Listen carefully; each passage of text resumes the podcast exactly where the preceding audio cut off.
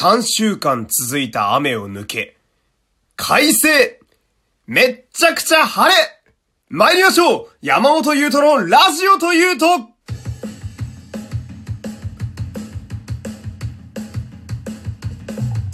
どうも皆様こんにちは。声優の山本優斗でございます。第112回目の山本優斗のラジオというと始まりました。よろしくお願いします。いやー、20日ぶりの青空のようでしてね。まあ今日も一日雨が降らないことを祈っておりますけれども、本当に久しぶりに青い空を見ましたね。いやー、僕、27年しかまだ生きていませんけれども、こんなに雨が長続きしたことってあったかっていうぐらいの連日の雨でございましたけれども、まあ今ね、こう外を見ても気持ちいいぐらいの青空でございまして、いやー、嬉しい。もう僕は嬉しいよ。もう誰に対して言ってんだって話なんですけれども。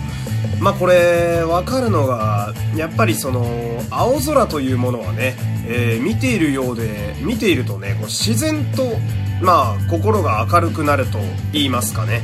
こう青空が出ているだけでこう人間注文は自然とやる気になるんやなっていうのを今すごく感じておりますけれどもまあこう晴れになるとねあのー、虫取りに行きたいですね何人に共感してもらえるか全然わかんなくていつもこの話してるんですけれども僕はとにかくカブトムシを取りに行きたいんですよ夏は。まあこれを言い始めて8年ぐらい経ちますけれどもちゃんと行けた試しは大人になってからはほとんどなくてですね。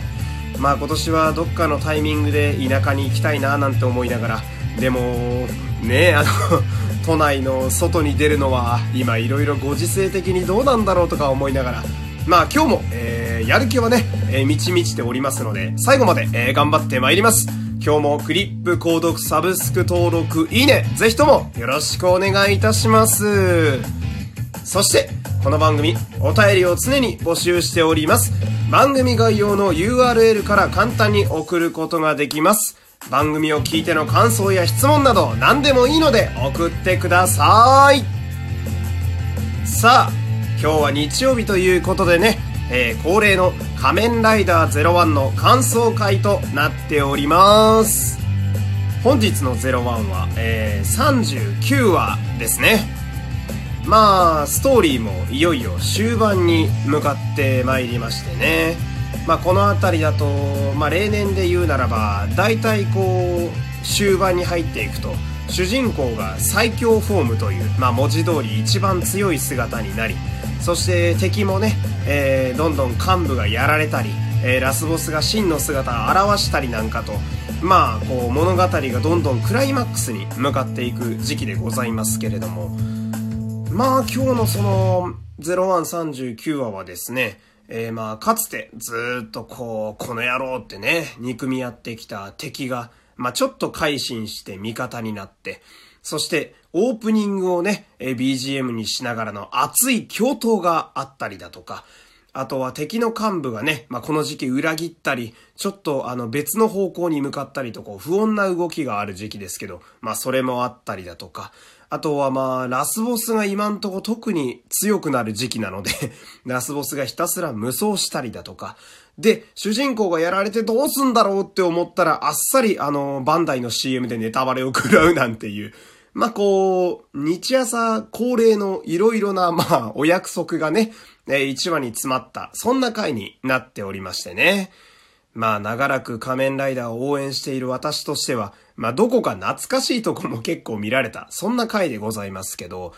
まあ、今日は、まあ、なんと言っても、最初のね、えー、ずっといがみ合ってきた、天津社長、仮面ライダーサウザーとの共闘が、まあ、なかなか目玉でございましたね。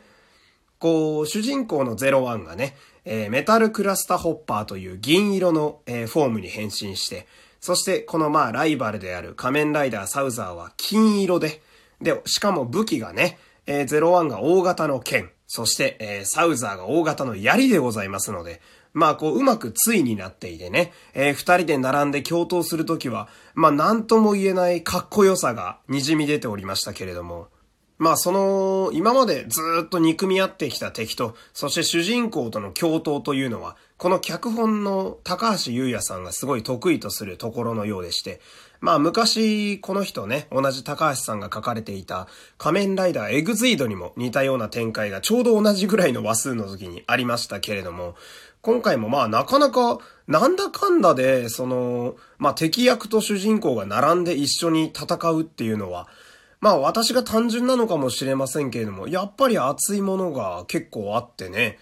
まあ個人的には結構満足度が高かったんですけど、こう私的にさらにグッときたポイントが一個ありまして、まあ仮面ライダーサウザーって今回共闘した敵ですけど、まあずーっ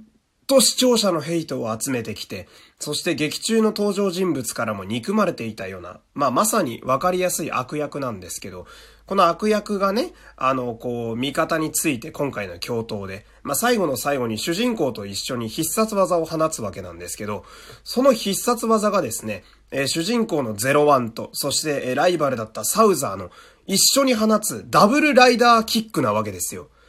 で、何が熱いかっていうと、その、今までずっと悪役だった仮面ライダーサウザーは、必殺技でライダーキックを放ったことが一度もなかったんですよね。で、ところがですよ、こう、主人公側について、まあ、まがいなりにも正義側として戦った時、初めて、こう、昭和から続く仮面ライダーの伝統である、ライダーキックをここで敵の親玉に放つというのが、まあ私的には非常に熱いものがありまして、まあこのサウザーというのは今までの事件の元凶だったりするわけなんですけど、この敵の力であの変身した上で味方側について敵の親玉にライダーキックをかますというのは、もうこれ以上ないぐらい仮面ライダーの伝統を踏襲しているわけで、まあそれがこの令和の時代になっても見れるという点に、まあ長年のライダーファンである私はなかなかグッとくるものがあったわけですよ。で、まあ、それはいいんですけど まあ、それはいいんですけどって言い方もあれなんですけど、まあ、ここからがね、あのいかにもバンダイらしいなっていう話が出てくるんですけど、まあ、今度はその、敵の悪役が強いという話に移りますけれど、え敵は今、アークゼロという、まあ、仮面ライダーアークゼロって黒い悪役ライダーが今ずっと無双している状態で、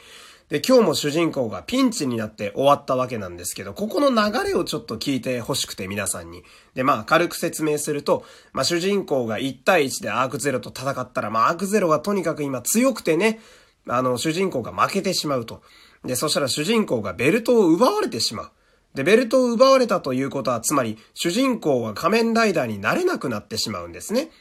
で、ベルトを奪われた上で、えー、今度アークゼロはですね、敵の親玉は、えー、味方側の司令官みたいなところに飛んでいって、まあ味方の司令塔ですよ。そこから指示を出したりアイテムを作ったりするんですけど、そこを乗っ取ってしまうんですよ。